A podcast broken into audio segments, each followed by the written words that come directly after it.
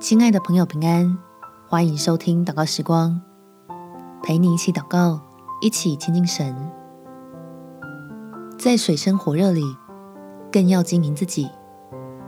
在马太福音第二十五章十四到十五节，天国又好比一个人要往外国去，就叫了仆人来，把他的家业交给他们，按着个人的才干给他们银子，一个给了五千。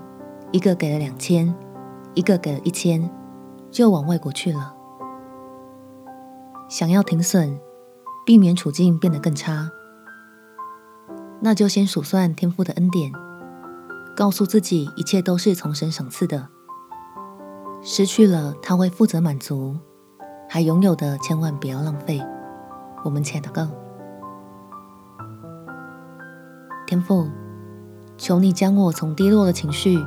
与信心的软弱里拯救出来，让我可以借着数算你赐下的恩典，想起还有更重要的事情要去做，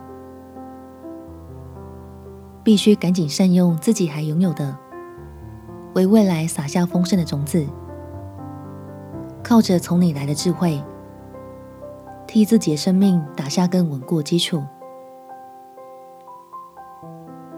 所以我要用感恩的心。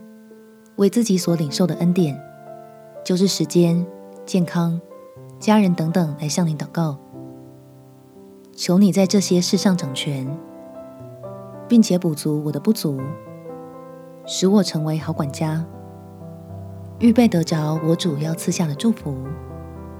感谢天父垂听我的祷告，奉主耶稣基督的圣名祈求，阿门。